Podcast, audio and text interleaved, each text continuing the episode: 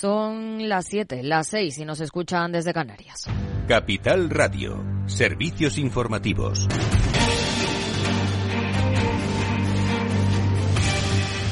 ¿Qué tal? Muy buenas tardes. Compromiso de los ministros de Economía y Finanzas de la Eurozona para dejar atrás la etapa de aumento del gasto público iniciada con la pandemia y dar paso a una estrategia decidida, gradual y realista de ajustes presupuestarios para sanear sus cuentas. La vicepresidenta económica Nadia Calviño ha asegurado que los trabajos técnicos continuarán también durante el mes de agosto para avanzar en las negociaciones de cara a lograr una posición común de los 27 en el curso del otoño. La presidencia española va a poner sobre la mesa un documento con cuatro elementos principales para una política fiscal más restrictiva en 2024. El papel y el margen de maniobra que tendrán las distintas instituciones, la Comisión y el Consejo en la aplicación de esas reglas fiscales. En segundo lugar, cuáles serían los parámetros básicos para garantizar sendas de reducción de deuda que sean eh, creíbles, que lleven a la sostenibilidad fiscal, pero que sean compatibles con el mantenimiento del crecimiento económico y la creación de empleo. En tercer lugar, los mecanismos para garantizar el cumplimiento efectivo de, de, estas normas y, finalmente, cómo asegurarnos de que este marco fiscal va a permitir la financiación de las inversiones necesarias y los bienes públicos europeos. Más asuntos. La OPEP eleva su pronóstico sobre la demanda mundial de crudo en 2023. Pedro Díaz, más detalles. Buenas tardes. Buenas tardes, Aida. La Organización de Países Exportadores de Petróleo, la OPEP, ha elevado hoy sus previsiones sobre la demanda global de crudo para 2023 en 100.000 barriles diarios con respecto a los cálculos que hizo hace un mes, debido al tirón de la economía china. Los cálculos de la organización, que sitúan la demanda total de 2023 en 102 millones de barriles diarios, contrastan con los de la Agencia Internacional de la Energía, que revisó a la baja sus previsiones para este año debido al recorte de las expectativas económicas y muy en particular por la menor actividad industrial en Europa. La OPEP, por su parte, destaca que sus expectativas han aumentado debido al fuerte crecimiento de la demanda interanual en abril y mayo en China, el mayor importador mundial de crudo. En los países más desarrollados, la demanda de petróleo en 2023 aumentará en 62.000 barriles por día hasta los 46 millones de barriles, según la OPEP, al tiempo que en los países en desarrollo serán responsables de casi todo el aumento de consumo, con 2,4 millones de barriles diarios, hasta un total de 55,99 millones de barriles por día. Gracias, Pedro. Por cierto, que la Comisión Europea ha celebrado hoy el éxito de la segunda ronda de compras conjuntas de gas de la Unión. Ha anunciado una tercera licitación mancomunada tras el verano y ha insistido en la idea de asentar un modelo que funciona y de extenderlo a gases renovables, hidrógeno y materias primas críticas. Y Estados Unidos ha abierto una investigación contra el creador de ChatGPT, Alejandra Moya. Así es, la Comisión Federal de Comercio de Estados Unidos quiere determinar si el chatbot con inteligencia artificial de OpenAI ha infringido las leyes de protección al consumidor al poner en riesgo la reputación y los datos personales de los usuarios. Una de las situaciones puesta en duda llega tras la multitud de quejas que la Comisión ha recibido acerca de que los productos hacen declaraciones sobre personas reales que son falsas o engañosas. También exige una descripción detallada de los datos que usan para entrenar sus productos y cómo está trabajando para evitar lo que se conoce en la industria de la tecnología como alucinaciones, un problema que se da cuando las respuestas del chatbot están bien estructuradas pero son completamente incorrectas. Ahora, si la Comisión determina que la empresa viola las leyes de protección al consumidor, puede imponer multas o someter a la empresa a un decreto de consentimiento que puede dictar cómo la empresa maneja los datos. Gracias, Alejandra. Y a las 8 el balance con Federico Quevedo. ¿Qué tal, Fede? Aida, buenas tardes. Pues hoy tenemos, como siempre, un programa muy completo. Tenemos una interesantísima entrevista, entrevista perdón, con el cabeza de lista del Partido Popular por Barcelona al Congreso de los Diputados, Nacho Martín Blanco, una de las nuevas incorporaciones en el Partido Popular que venía de Ciudadanos. Eh, ponemos la lupa sobre ese informe de McKinsey sobre la ocupación de las oficinas en distintas ciudades en Estados Unidos, en el resto del mundo también. Y, por supuesto, nuestra tertulia, como siempre, aquí eh, hablando con nuestros compañeros de todo lo que ha pasado en este día tan intenso desde el punto de vista político. Pues a las 8 aquí en Capital Radio.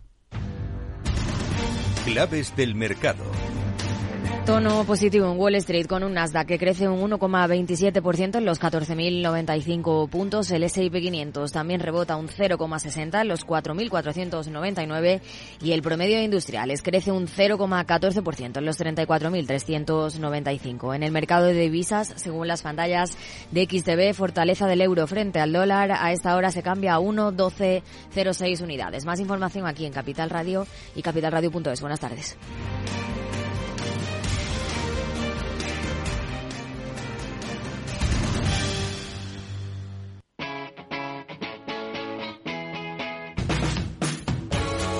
Capital Radio. Despierta la economía.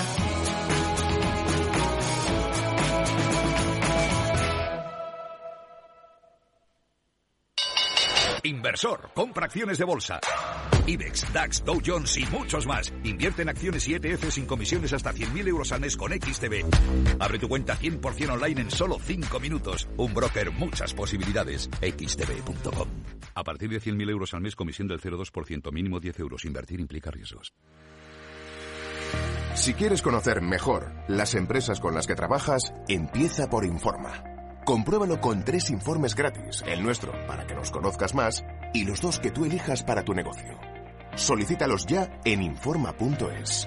Informa, líder en información empresarial.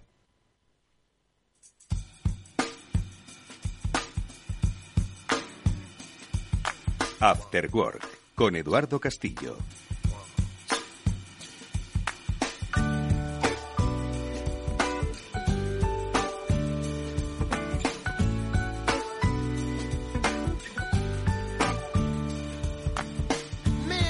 ¿Qué tal amigos? Buenas tardes, bienvenidos un día más a este After Work. Ya comienza en Capital Radio. Enseguida vamos a hablar con uno de los alcaldes más votados de España, ya que estamos en pleno periodo electoral. Parece que se nos ha olvidado el pasado 28 de mayo. Bueno, ¿cómo se vivió? Pues lo recordaremos porque seguro que tenemos buenas experiencias y buenas inspiraciones con Jesús Moreno, alcalde de Tres Cantos, que revalida su mayoría absoluta y que ahora, con la mirada puesta obviamente en las generales, seguro que tiene muchos aspectos interesantes del concepto de municipalismo que debemos aprender como ciudadanos, como también como empresas. Ojo, ahora enseguida les saludamos. Y luego hablaremos eh, con Julián de Cabo, Víctor Ungareño, ya sabéis, en nuestros encuentros digitales, de, bueno, pues de ese pensamiento y esa cultura digital que todo lo rodea y que todo lo condiciona. Bueno, pues con sus lecturas seguro que obtendremos alguna que otra reflexión interesante. Víctor Nieva va a gestionar técnicamente el programa. Os habla como siempre, encantado de hacerlo, Eduardo Castillo. Vamos a comenzar ya mismo. Venga.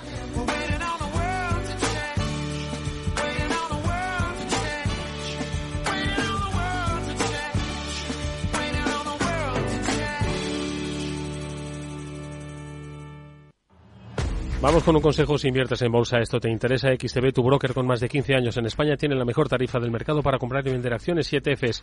No pagues comisiones hasta 100.000 euros al mes. Si inviertes en bolsa o quieres empezar más sencillo e imposible, entras en xtb.es, abres una cuenta online y en menos de 5 minutos compra y vende acciones sin comisiones. Además, con atención al cliente las 24 horas al día. ¿A qué estás esperando? Miles de clientes ya confían en xtb.es, un broker, muchas posibilidades. A partir de 100.000 euros al mes, la comisión es del 0,2%, mínimo 10 euros. Invertir implica riesgo riesgos.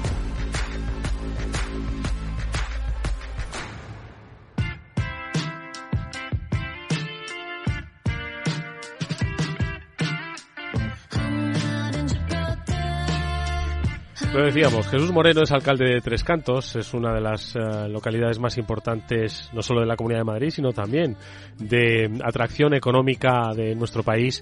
Eh, ya hoy, obviamente, nadie se acuerda del 28M, porque estamos a las puertas del 23J, sin embargo, el 28M se vivió con mucha intensidad, especialmente en eh, los municipios de España, y allí pues obtuvo una nueva revalidación de su mandato, además aumentando esa distancia, esa mayoría absoluta, y además que en el municipalismo eso significa que es que los ciudadanos te quieren. Eh, y las siglas, por supuesto, que tienen mucha importancia, pero yo creo que muchos estarán de acuerdo en que es la persona y la gestión de las personas lo que domina el municipalismo.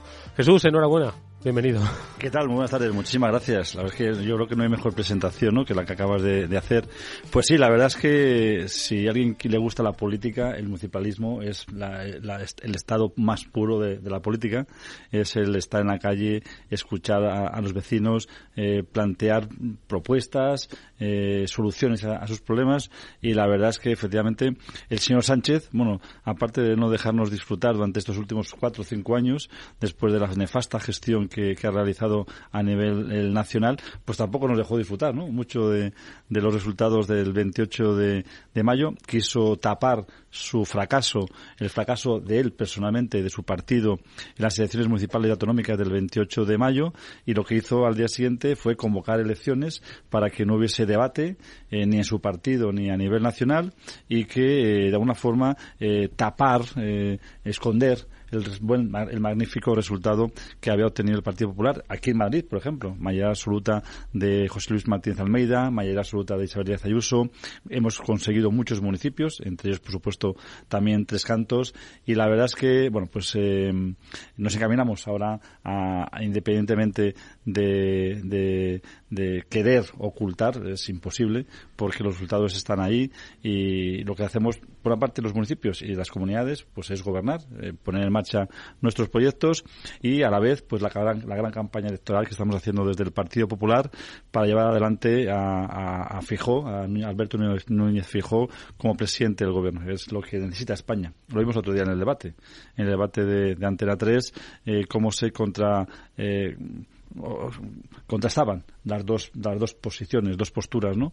El fracaso de un gobierno que no ha gobernado, no ha gestionado, solamente ha sido ideología pura y dura, frente a una propuesta de experiencia, de trabajo, de equipo, de ganas, de proyecto para, para unir a España y para sacar a, nuestro país de la situación en la cual nos ha metido el señor Sánchez en estos últimos cinco años. Oye, hablando de, de volviendo de nuevo a los resultados del 28 de mayo, hay que resaltar que Tres Cantos tuvo un, un índice de participación en dichas elecciones muy alto, de los mayores, superior al 77%, si no me equivoco. Sí, efectivamente. Tres Cantos siempre, siempre ha destacado por una, una, gran participación. Nos gusta celebrar y nos gusta participar en la fiesta de democracia, que la mejor forma es yendo a las, a las urnas. Estuvimos 13 puntos por encima de la media nacional y estoy seguro que el próximo 23 de julio volveremos a dar un ejemplo de participación, lo cual eh, demuestra que nos gusta participar a los ticantinos, pero también refuerza los resultados que obtuvimos, en este caso el Partido Popular, más del 56% de los votos. Eh, gran participación y una gran apuesta por estos este gran proyecto que tuve yo el honor de, encabezar. Oye, aunque la mayoría de los concejales, mayoría más tres, eh, forman parte del Partido Popular, también hay eh, Partido Socialista y, al, y un par de partidos ¿no? más representados también en el consistorio, dijiste, nada más eh, conocer el resultado de ese 28M, que tú vas a, a, gobernar contando con las demás fuerzas políticas, ¿no? De hecho, hay que, señalabas, ¿no? En, en alguna otra ocasión, que más de un 60% de las iniciativas que se ponen en marcha se hacen por unanimidad, ¿no? Yo digo esto por si, por si algún día a la política nacional se le puede pegar algo de, la política municipal. Yo la verdad es que tengo, tengo sobre todo muchísimo respeto eh, eh, a todos los vecinos voten a, quien hayan votado, eh, tanto a mi candidatura como a otras candidaturas, hay que tener muchísimo respeto y por lo tanto yo creo que, que si queremos construir un futuro y ese futuro, un futuro de, prosperidad, un futuro de progreso, un futuro de avance, tenemos que contar con todos.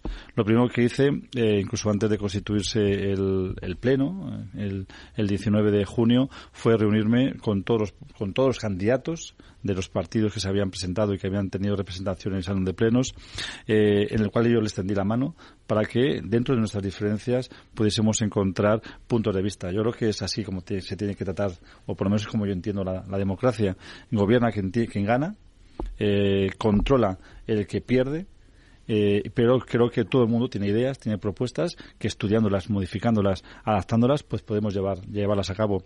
Por ejemplo, el pasado mandato, 2019-2023, eh, se presentaron más de 115 mociones a los, en los distintos plenos de los cuatro años. Pues más del 60% de esas mociones, presentadas por, desde Podemos, eh, otros partidos, eh, pues fueron aprobadas por unanimidad. Quiere decir que yo estoy abierto a, participar, estoy abierto a escuchar y, por supuesto, estoy abierto a, aceptar propuestas de otros partidos. Me reuní con los partidos políticos, me reuní con los empresarios, me reuní con los sindicatos, me reuní con asociaciones sociales, Caritas y Coroja.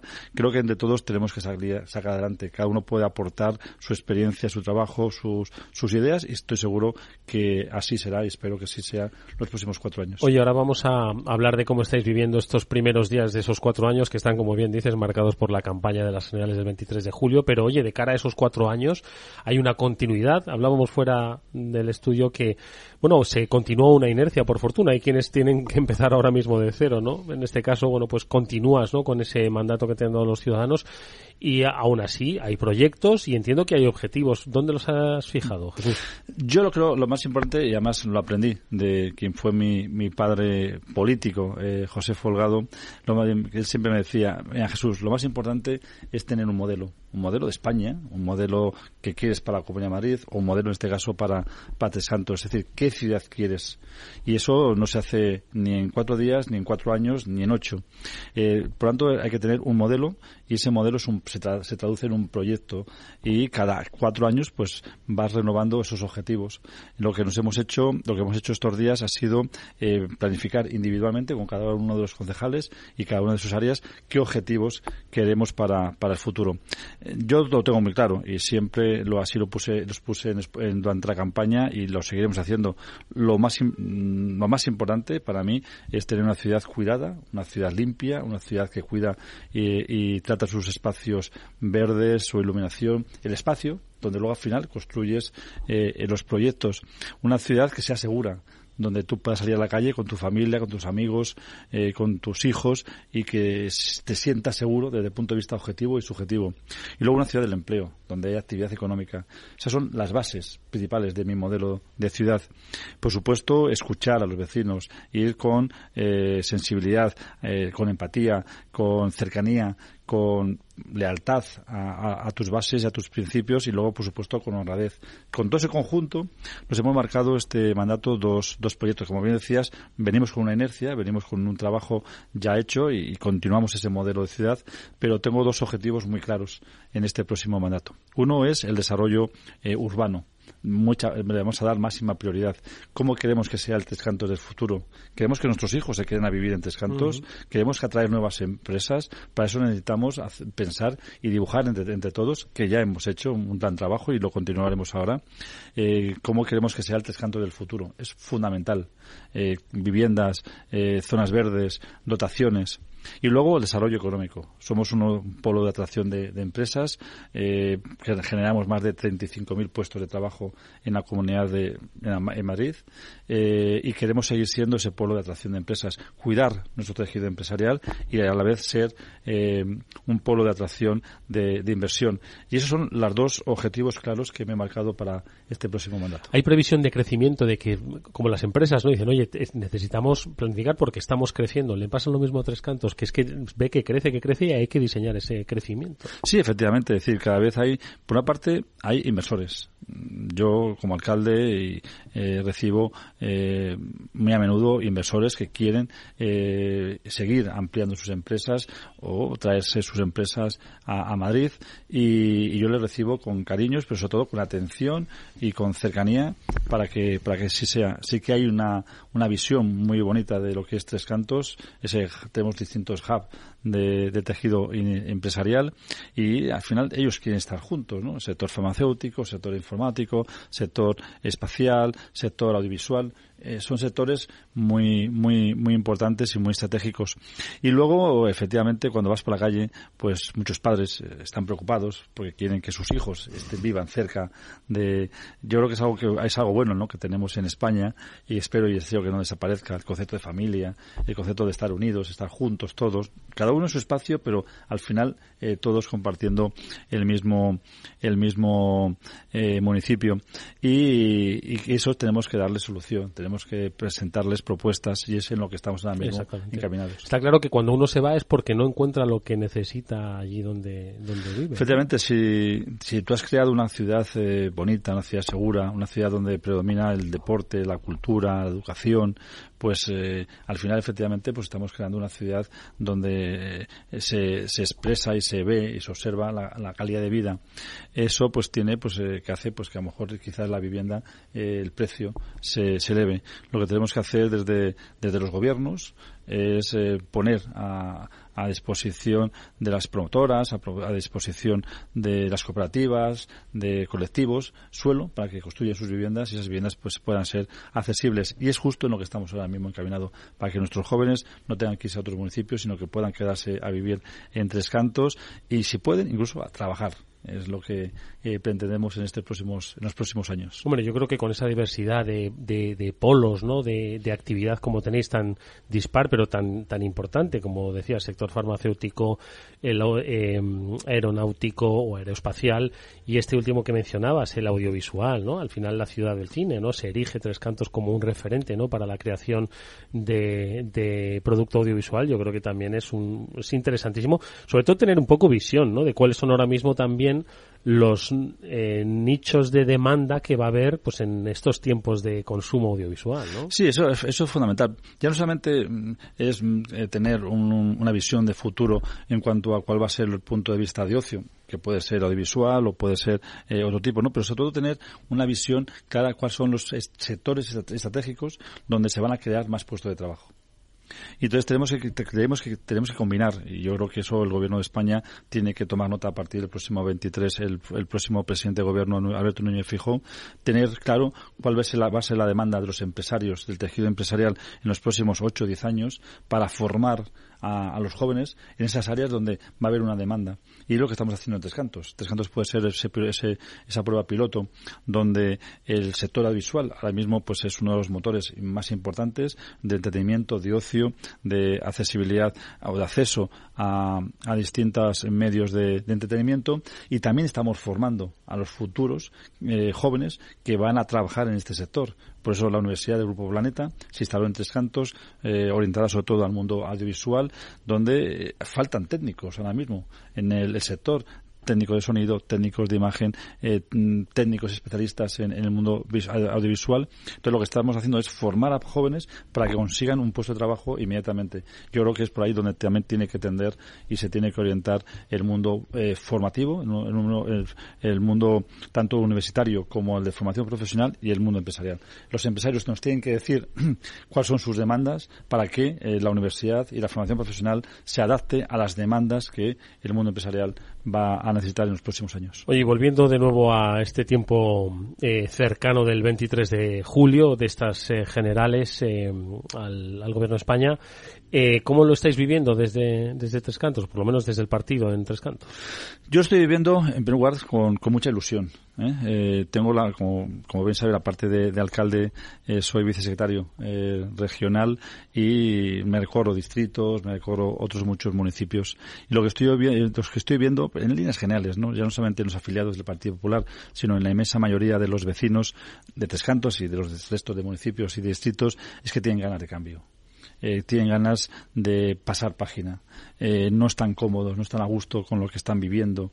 Ya no solamente desde el punto de vista económico, que hemos visto como eh, frente a problemas de inflación, frente a problemas que hemos tenido de paro, paro juvenil, que es elevadísimo, el salasentismo escolar, no se toma ningún tipo de medidas, pero también desde el punto de vista social, cómo se aprueban leyes como eh, la del solo sí es sí, donde más de, más de mil personas se les ha rebajado la pena o más de 100 eh, asesinos o eh, se les ha se les ha sacado de la cárcel o como leyes que, que, fortalecían al, Estado para, para, defender la unidad de España cómo se les ha eliminado del código del código civil.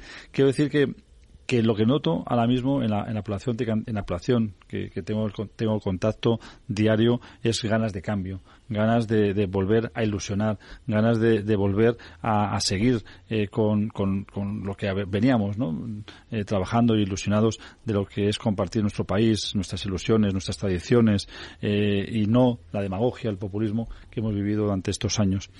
Veo y noto cambio, cambio que quieren los vecinos y estoy seguro que se va a traducir.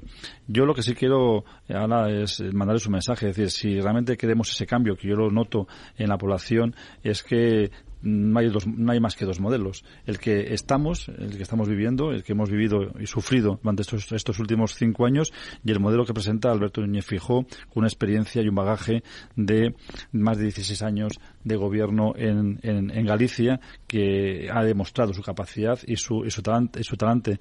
Por lo tanto, yo lo que le pido a los ciudadanos es que no dispersen su voto, que unificamos, unifiquemos ese voto de, de cambio en la, en, el, en la candidatura que representa Alberto Núñez Fijó para que verdaderamente haya un cambio real en España que todos queremos. Oye, en Tres Cantos se va mucho la gente de vacaciones en julio. ¿Suele quedar así medio vacío o cómo? Pues mira, eh, verdaderamente te digo que en Descantos, en cuanto terminan las fiestas que celebramos en, en San Juan, eh, el 24 y 25 de junio fue el último día, Descantos eh, se queda un poquito vacío eh, porque eh, pues bueno pues, pues, muchos tienen una segunda residencia les, los jóvenes empiezan a salir Erasmus eh, eh y demás eh, y, y, la verdad es que Trescanto se queda un poquito vacío durante y luego el, el mes de agosto aún más no yo estoy seguro que vamos a dar de nuevo un ejemplo estemos donde estemos votemos como votemos o bien presencialmente o bien a través del voto por correo y seguro que vamos a dar un ejemplo de participación. Creo que fuimos hemos sido el municipio pionero donde hemos cambiado los seis colegios, en Tres Cantos tenemos seis colegios sí. de votación, hemos cambiado los seis colegios, los hemos trasladado a instalaciones eh, municipales eh, y otras instalaciones donde hay eh, están climatizadas. Habéis fa facilitado y favorecido, ¿no? Por la circunstancia que se va a producir ese 23 de julio, lo habéis, ah, muy bien. Sí, además que creo que hemos sido un municipio pionero porque hemos salido en casi todos los medios de comunicación y entonces hemos trasladado los colegios habituales, los colegios donde habitualmente ¿no? sí. vota, hemos hecho una campaña también informativa, es decir, si usted votaba en el Carmen Iglesias, el Colegio Carmen Iglesias, eh, el próximo día 23 tiene que ir al Centro Municipal de Mayores.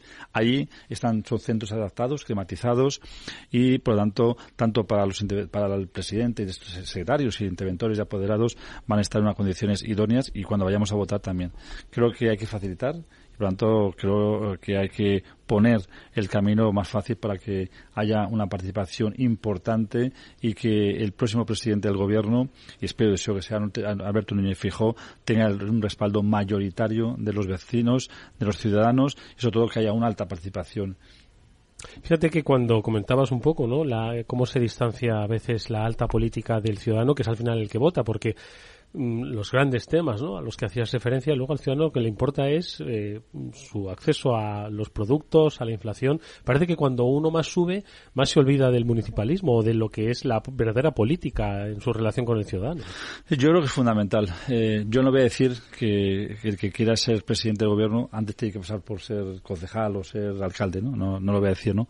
Pero sí que eh, si alguien se dedica a, porque aquí estamos libremente, es decir, yo cada uno tenemos nuestro trabajo, nuestra profesión, y si estamos en, eh, dedicado un tiempo a, la política es porque realmente tenemos vocación. Y, esa vocación se tiene, que, se tiene que traducir en saber escuchar a los vecinos. Yo, por ejemplo, dedico un día expresamente a escuchar a los vecinos, viene al ayuntamiento, al despacho del alcalde, y ahí pues me cuenta sus problemas, sus dificultades, sus proyectos. Entonces yo creo que un político tiene que tener esa sensibilidad eh, si no es mejor dejarlo y dejar paso a otros a otras personas. Tiene que tener esa sensibilidad de saber escuchar de atender las demandas de pisar calle de ver qué farola no alumbra esa noche o ver qué baldosa se mueve o qué árbol se ha secado para plantar un nuevo árbol. Hay que estar en la calle independientemente que seas concejal que seas alcalde que seas presidente de la Comunidad de Madrid. El ejemplo tenemos nuestra presidenta Isabel Díaz Ayuso cómo se ha recorrido qué sensibilidad tiene a la hora de conocer la, la problemática y la da lo mismo que sea un municipio del sur un municipio del norte, del este, un distrito de, Madrid, tiene sensibilidad para que funcione el transporte, para que funcione la sanidad, para que funcione la educación, para que funcionen los servicios sociales, para que sea, para ser un, un, foco de atracción de, este, del tejido inversor en nuestra comunidad. Hay que pisar suelo, hay que pisar calle, hay que estar en contacto con el tejido asociativo, con las, con los vecinos, con las comunidades, en definitiva, empaparte y sobre todo ser un vecino más, que es lo que somos, un vecino más, que tenemos la suerte, o de ser diputado, ser alcalde, y sobre todo tener esa sensibilidad de, de, de escuchar. Pues eh, toda la suerte del mundo, Jesús Moreno, alcalde de Tres Cantos, para ese 23 de julio, y mm, hablaremos a partir del 24 para ver por dónde van los caminos. Muy bien, pues como no nos vamos a ir de vacaciones, volveremos el día 24 y podremos valorar los resultados, pero espero y deseo que sean lo mejor para España. Muchísimas gracias, Jesús. Muchas gracias a todos. Hasta pronto.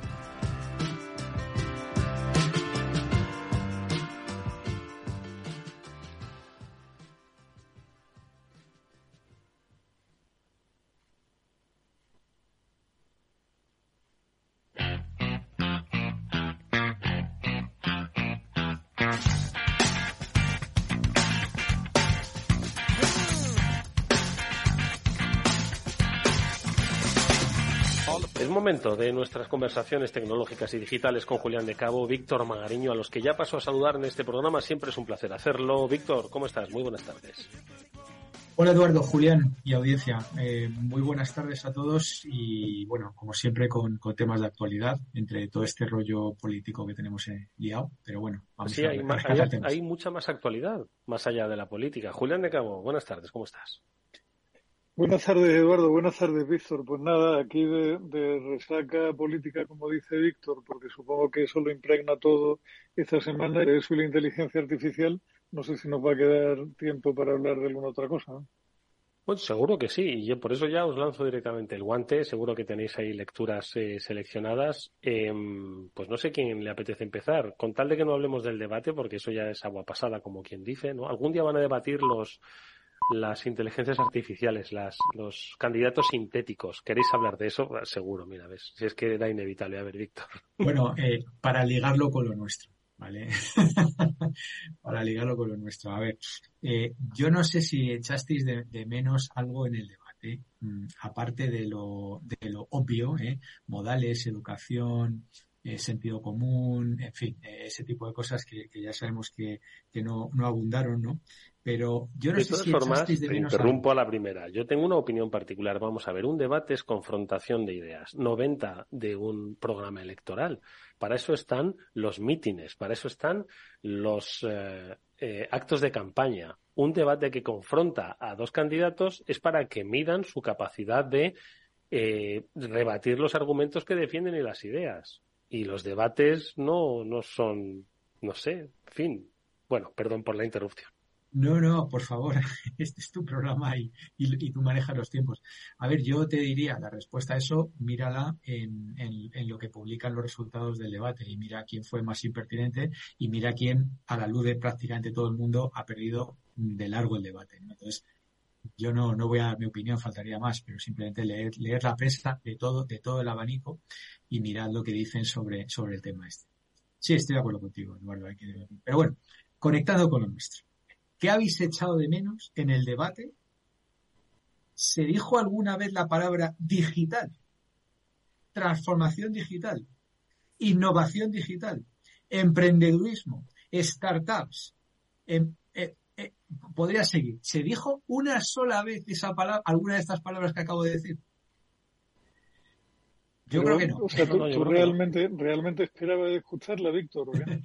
a ver, yo lo que pasa es que, yo lo que pasa es que cuando voy por ahí a cualquier evento de cualquier cosa, prácticamente, eh, en donde haya alguien de empresa, donde tal, es que no se habla de otra cosa. Transformación digital, digitalización, automatización, inteligencia artificial, emprendedurismo, startups, bla, bla, bla, bla, bla.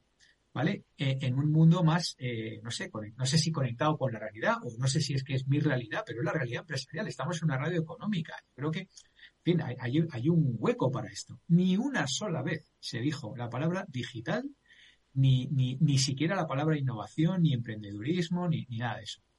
Entonces, bueno, eh, quería abrir un poco el tema conectando la realidad con lo nuestro, más bien por ausencia, ¿no? Que, otra cosa. Y la verdad es que ahora le dejo a Julián. Víctor tiene razón. ¿no? Hay, en realidad este debate lo que tiene es el debate al uso todavía de la vieja política. Es un poco una política decimonónica, ¿no? Al final se hablan de cuatro o cinco cuestiones que son las que se llevan hablando durante 40 años, ¿no? Es el, tal cual, efectivamente, y no, y no responde, ¿no? A las realidades de, nuestro tiempo ni de, ni de, ni de, ni a los grandes desafíos, ¿no? O sea, ahí estoy totalmente de acuerdo. A ver, Julián. Y, y, muy oportuno el apunte, Eduardo, porque eso de decimonónico incluye el concepto de cesante que ha vuelto a nuestra política al cabo de 200 años y que consiste en que cuando se produce el cambio de un lado para otro, volvemos al quítate tú para poner yo y hay varios cientos de miles de personas que salen de un sitio para ser reemplazados por otros varios cientos de miles de personas con los mismos escasos o nulos méritos para ocupar el puesto que tenían los que son reemplazados. ¿no? Bueno, es un poco un déjà vu cada vez que hay unas elecciones a sí que, o sea, me resultó interesante el debate y me, me gustó un poco el planteamiento que explicaba Vicente Vallés al día siguiente, valorando un poco lo que se había vivido allí. Y es que frente a la crítica que decía que no habían intervenido lo suficiente los moderadores, el argumento de Vallés fue que precisamente el dejarles actuar y el dejarles ser como cada uno es, incluye mucha información útil para la persona que los va a votar cosa que me pareció bastante razonable como planteamiento, la verdad. Estoy de acuerdo, Julián. Yo suscribo 100% lo, lo dicho y, se ha visto, eh, repito, en lo que publican los medios sobre el resultado. Yo, yo, yo, lo vi muy claro durante el debate y, me parece un apunte muy acertado. De todas formas, esto... Perdón, lo que sí, perdóname, perdóname, Eduardo, lo, que sí es una lástima es que a lo mejor hubiera, hubiera, habría que tener otro esquema de debate diferente, ¿no? Un poco más abierto y un poco más temático pero serio y un debate sobre propuesta concreta, o sea, qué es lo que ofrece cada uno.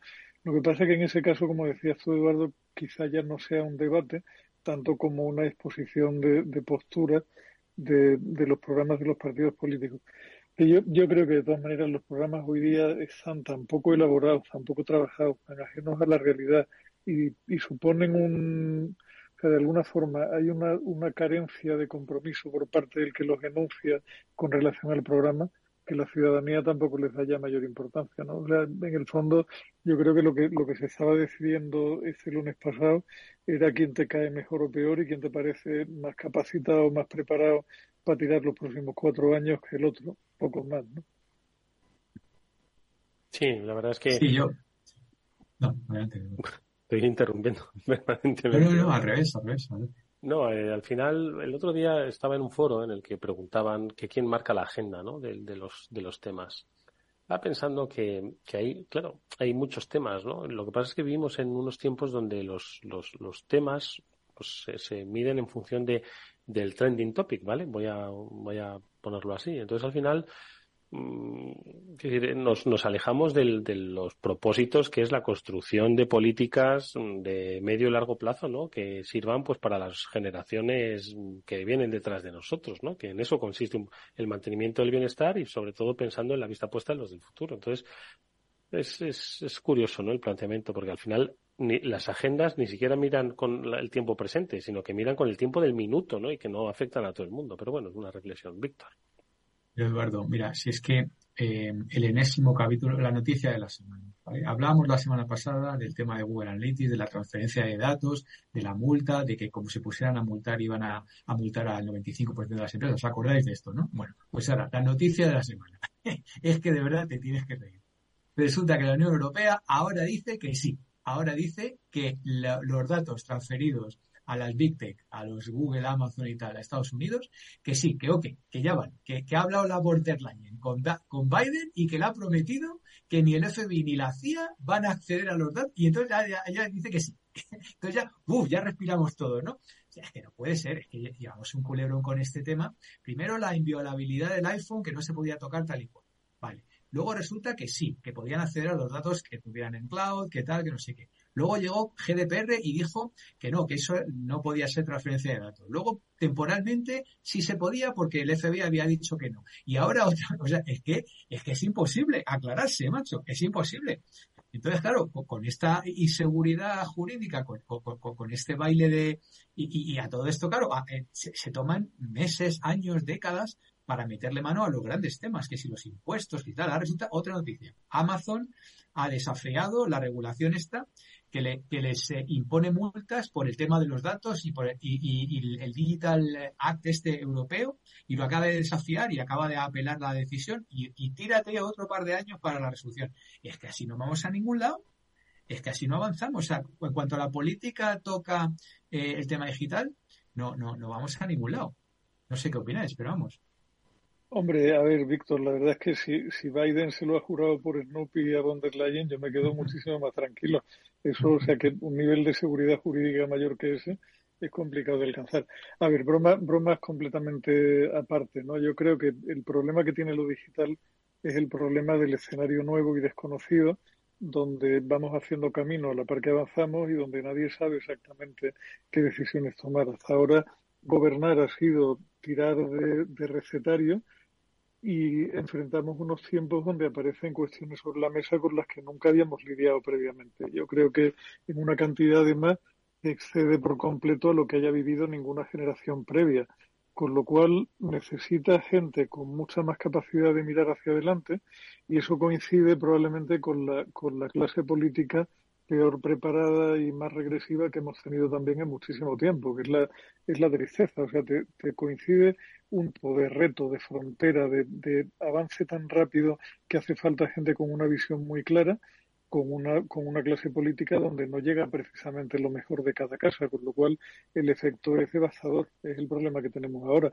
Ahora mismo con la inteligencia artificial hay abiertas 50.000 cuestiones y como dice Eduardo, pues vamos a ponernos a, hacer normas ahí probablemente a impulsos de lo que haya leído el último energúmeno, de lo que haya escrito el último energúmeno en Twitter, que también es una realidad virtual paralela donde solamente hay unos cuantos, donde no está representada la mayoría de la población y donde nos preocupa lo instantáneo y lo que pasó hace 48 horas no importa absolutamente para nada.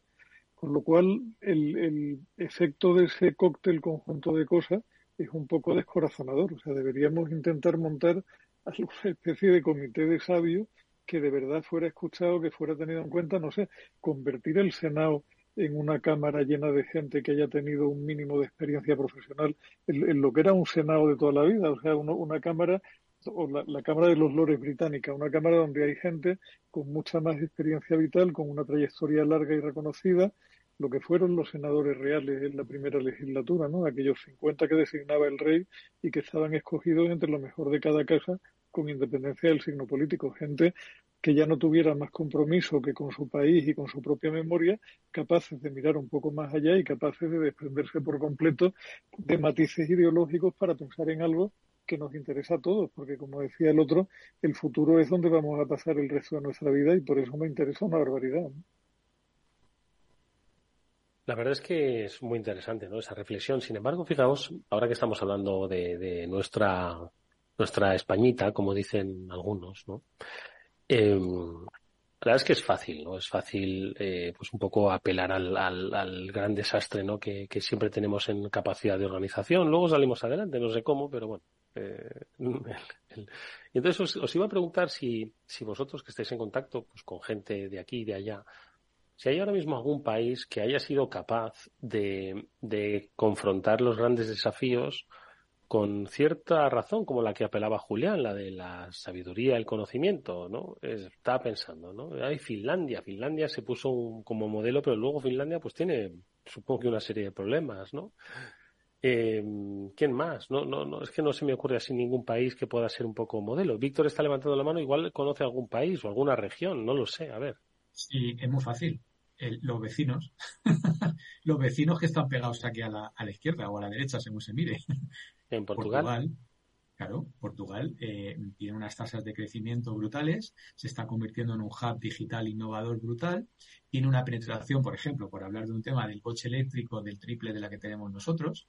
Eh, claro, cuando, digo Portugal por no irme a China y cosas de estas, ya más eso que estos que están aquí al lado, ¿sabes? Entonces, ¿cómo lo han hecho? Mira, una noticia que está directamente relacionada con el tema eléctrico de esta semana. Atentos, ¿eh? atentos, es que es para echarse a llorar la Comisión Nacional del Mercado de la Competencia lanza una consulta pública para analizar qué frena los puntos de recarga del vehículo eléctrico. O sea, tú lees eso dices, perdón, pero si hay una agenda ya en Europa que en 2035 ya no tiene que haber coches eléctricos, si hay una, hay toneladas de dinero tienes ahí, y después de llevar varios años en esto, ahora vas a preguntar qué es lo que está fallando. Y encima convocar una consulta, tal, tal, tal, pero si lo tienes ahí al lado en, en, en eh, Portugal, o sea, tú lees en Portugal y dices, las razones por las que Portugal triplica nuestra cuota de venta de vehículos eléctricos. Si es muy fácil, si no tienes que convocar ni, ni, y gastarte, o claro, el estudio este a 200.000 euros cada estudio, ¿sabes? Eh, y, y, todo de dinero público y tal. Mira, muy sencillo. Las ayudas directas. Primero, que no tarden. Segundo, con un límite mayor de esto. Y, y, tercero, y esto es de sentido común, por favor, un estándar de recarga, ¿sabes? No 35 apps, 35 tal, que los que tenemos eléctricos híbridos enchufables, es que no nos podemos mover más allá de unas distancias prudenciales de casa porque sabemos que estamos vendidos, ¿sabes? Literalmente. Y mira que, joder, yo soy eléctrico puro, híbrido enchufable y paneles en casa. O sea, yo no soy sospechoso de contaminar ni nada. Pero es que de verdad nos, ponen una cesta. Es que no hay que mirar mucho más lejos ni gastarse muchísimo dinero en, tal y cual. Claro, luego lo comparas con los, con los programas políticos del coche eléctrico que tienen todos los partidos y es que no hay ni uno bueno. ¿sabes? O, se pasan 80 pueblos de listos o, básicamente se quedan cortos y siguen apostando un poco la, por la esta. Hay, cosas, un poco lo que decíais vosotros. Oye, un comité de sabios. Eh, Julián, yo te postulo a ti como senador y, a Eduardo y nos postulamos los tres. Yo creo que ya, fin, la vida la tenemos más o menos hecha, ya nos da un poco igual. Y, y, van preparando la figura. sabemos un poco de esto, sabemos un poco de y tenemos un poco de sentido común. A ver, Julián. Pero fíjate, Víctor, que, que en el caso del coche eléctrico es en el único ámbito donde realmente han funcionado perfectamente el metaverso y la realidad virtual. Sobre el plano tenemos 800.000 electrolineras repartidas por toda España, que cuando luego uno va a consultar resulta que no llegó permiso a tiempo, que no le han dado la autorización, que está desenchufada, que la corriente se ha cortado. O que tiran de un grupo electrógeno a gasoil. O, que cuando, no te, cuando, cuando te encuentras con un grupo electrógeno a gasoil alimentando el, cargador aquel que dice, María de mi vida, que me parece que esto no era la idea en absoluto. Bueno, es como todo. Yo aquí cuando llegue el 2034 alguien dirá sujétame el cubata que esto lo arreglo yo en un rato y nos pondremos a darle tres empujones al, al apagado de las gasolineras convencionales.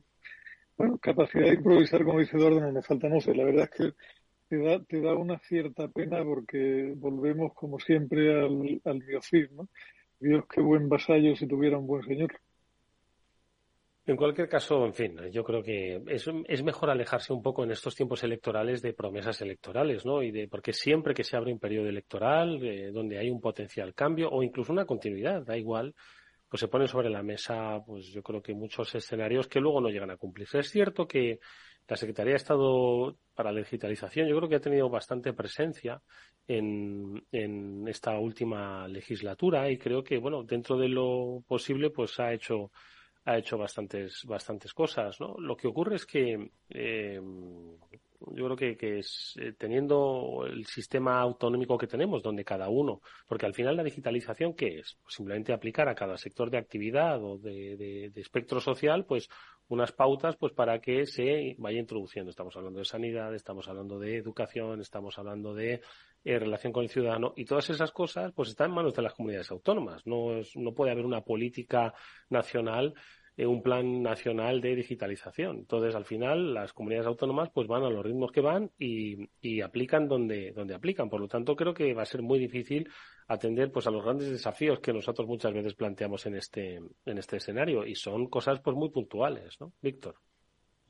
No, pero fíjate, Eduardo, ya por salir un poco de lo que decía Julio, de la broma fácil, ya hemos denunciado, ahora vamos un poco a la, a la realidad dura, ¿no? Eh, hay que mirar un poco las cosas buenas, cosas malas. Por ejemplo, Estados Unidos, ¿qué, tiene bueno? Pues un, ecosistema emprendedor, eh, las famosas inexistencias de las cláusulas de no competencia, la facilidad y tal. Y eso tiene sus cosas buenas, que se pueden generar negocios muy rápido, pero eso no quiere decir que todos los negocios que se generan vayan a tener, éxito. Eh, la noticia de la semana pasada es que la segunda empresa de marketing digital del famoso ecosistema de display que explicamos aquí hace una semana, ¿no? De la famosa Demand Side Platform y tal, que se llama MediaMath, ha quebrado. Y dices tú, y, bueno, ¿quién es, quién es el primero? Google. Y el tercero es Facebook. Y esta, era la segunda. O sea, que no era, no era, no era moco de pavo. Era una pedazo de empresaca importante. Bueno, y el tema es, ¿Y, ¿Y, quién pierde? O sea, esa quiebra que se estaban viendo, a ver, que me hace mucha gracia, entre 100 y 500 millones. Joder, pues 400 millones no se sabe muy bien si son 100 o 500. ¿Quién pierde? Pues muy sencillo, los early investors, los, que invirtieron ahí, los que pusieron el dinero tal y cual, y ahora se han dado cuenta de que podían hacer un exit, una salida en, un billón, en mil millones de dólares, y de repente no tienen nada, porque ha ido al Chapter 11, ¿no? Al, al eh, eh, a la insolvencia culposa, ¿no? Y, y, ya está, y no pasa nada, ¿sabes? Por otro lado, tienes el gran problema que tienen ahora mismo en California, que mucho coche eléctrico, mucho coche eléctrico, pero ahora cuando la mitad de los coches eléctricos se conectan a la red, ¡pum! se cae la red y no tienen electricidad. Entonces, tiene sus cosas buenas y sus cosas malas. Entonces, yo creo que hay que, de alguna manera, aprender de, a ver, no va a salir bien en la primera, ¿no? Pero hay que aprender de las cosas positivas y de las cosas menos positivas. Yo todo lo que huela a más impuestos, subsidios, tal y cual, economía dirigida, pues suele no acabar bien. Todo lo que huela a, capitalismo con las barreras adecuadas que existen, ¿no? Las leyes antitrust, las leyes anticompetencia, en fin, todo esto, eh, pues eso en general suena bien. ¿vale? Eh, el capitalismo tiene sus, sus, propias medidas de autorregulación que, que, han funcionado bien históricamente en los últimos 150 a mí me gusta mucho el, me gusta mucho, Víctor, el concepto de, del capitalismo hostiado, que con perdón maneja muchas veces mi amiguete Javier Recuenco, y al final es un poco lo que, lo que debería practicar Europa, ¿no? Algo un poquito menos salvaje que el sistema americano de lejano oeste y el que tal col más gordo y dispare más rápido, que lo lleva todo.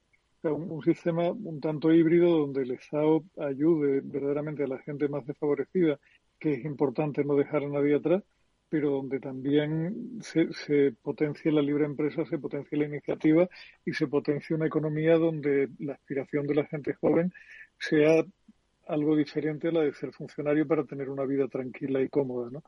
Yo creo que, hay mucho camino por avanzar y quiero pensar que Europa si lo hacemos bien y somos inteligentes, puede suponer un punto de encuentro. Al final somos la cuna de la civilización, qué diablos, de las civilizaciones más compasivas con el ser humano, más dignas y más, y más nobles que hayan existido han sido probablemente las que han surgido en torno al Mediterráneo y Europa está en buena medida, o sea, es deudora en buena medida de, los griegos, de los romanos y de, y de las culturas de, la cuenca mediterránea, ¿no? Eso de, la triada mediterránea con su vid, su olivo y su trigo no, nos hizo ser la cuna de una civilización que vale la pena y que yo creo que, que debíamos ser capaces en este siglo XXI que ya avanza volver a tomar la posición que nos corresponde, de no, de no estar en manos de, de unos recién llegados por un lado y de otros que por el otro lado se les va la olla dejando demasiado poder al Estado. ¿no? Hay un justo término, un justo medio, como decía Aristóteles,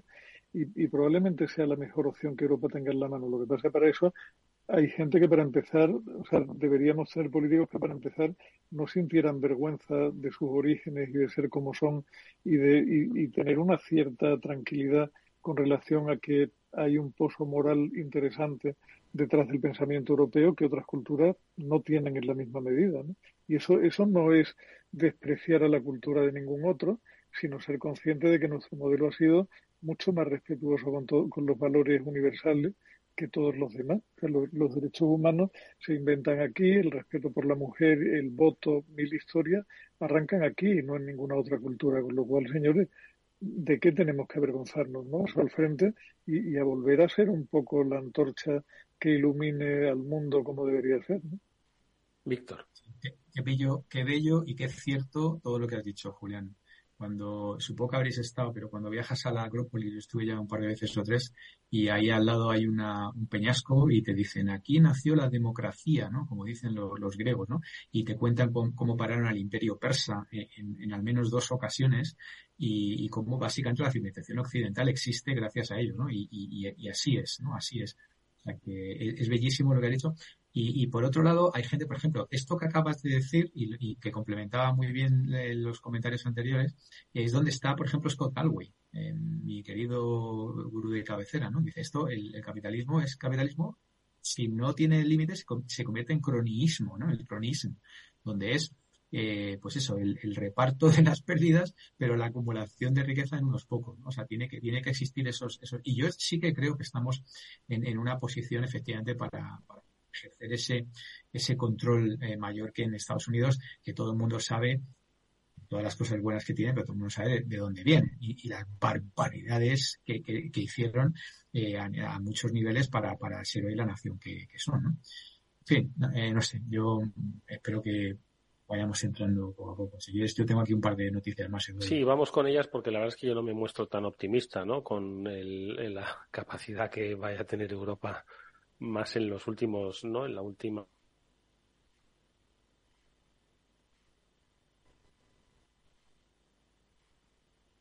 perdonadme amigos que no se me estaba escuchando, digo que yo tengo, tengo mis dudas, ¿no? Sobre, sobre el, futuro de, de, Europa, ¿no? Y los últimos cinco años nos han dejado entrever como, bueno, pues hay serias dudas, ¿no?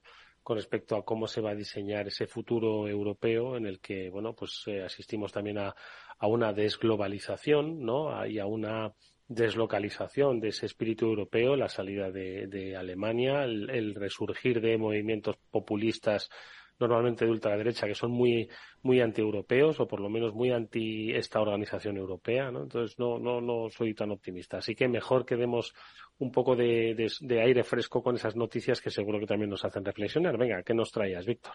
Mira, hay dos suaves y una un poco más que da, que da para más. Entonces, si quieres, comento rápido las dos suaves y, y podemos dejar para el próximo día la que da para un poco más. ¿no? Eh, la, una suave es, eh, ¿os acordáis que hace un par de semanas hablábamos de lo de Getty y lo de la quiebra y todo esto?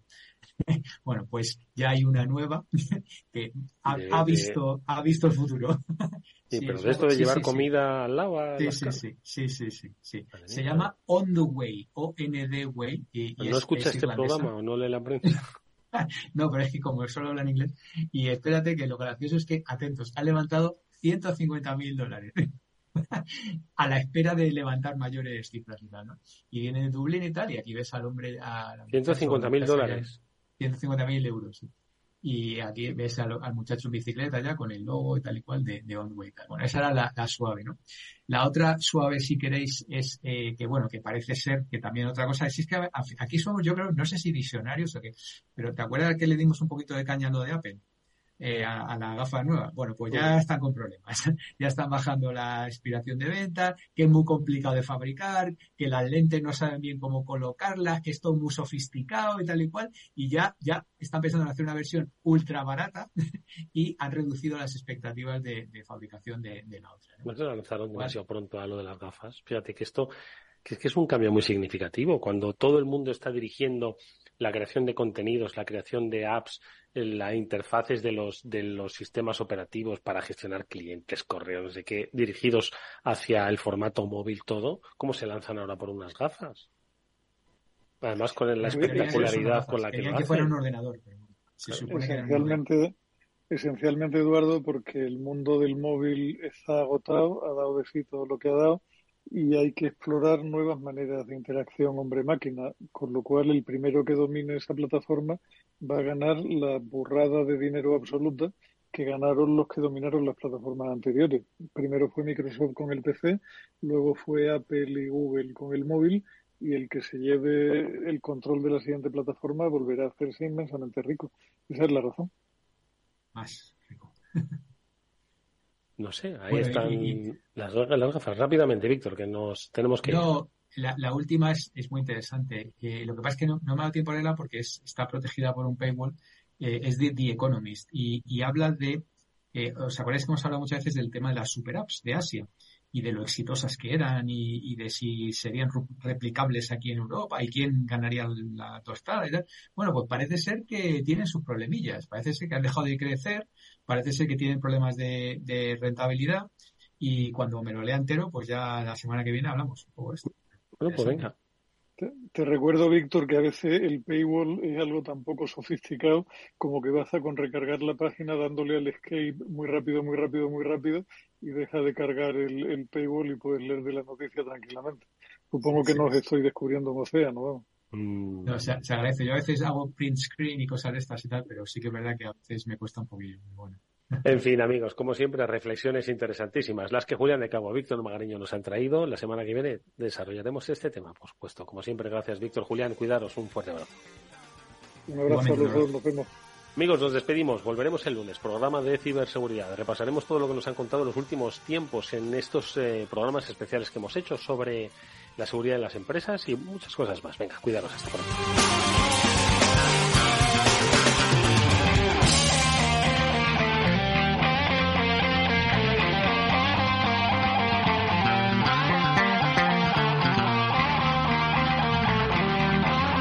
After Work con Eduardo Castillo. ¿Qué es ir más allá? Con Arval podrás llegar donde te propongas de la forma más sostenible y darle a tu empresa todas las soluciones de movilidad que necesite, asesorando con las mejores opciones de movilidad para las distintas necesidades de tu flota, con vehículos electrificados, bicicletas, coche compartido. Arval, la transición energética arranca aquí. Más información en arval.es. Capital Radio. Siente la economía. Capital Radio 103.2.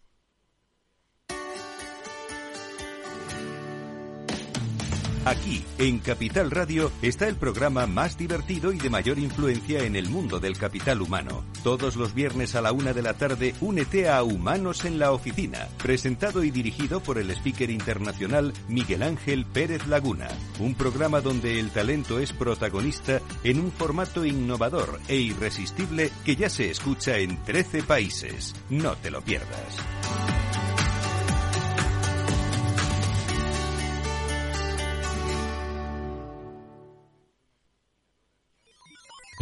Los robots escuchamos Capital Radio. Es la radio más innovadora. Oímos a Saragot, con Luis Vicente Muñoz. Ahí le has dado. Esto es Capital Radio. Di que nos escuchas.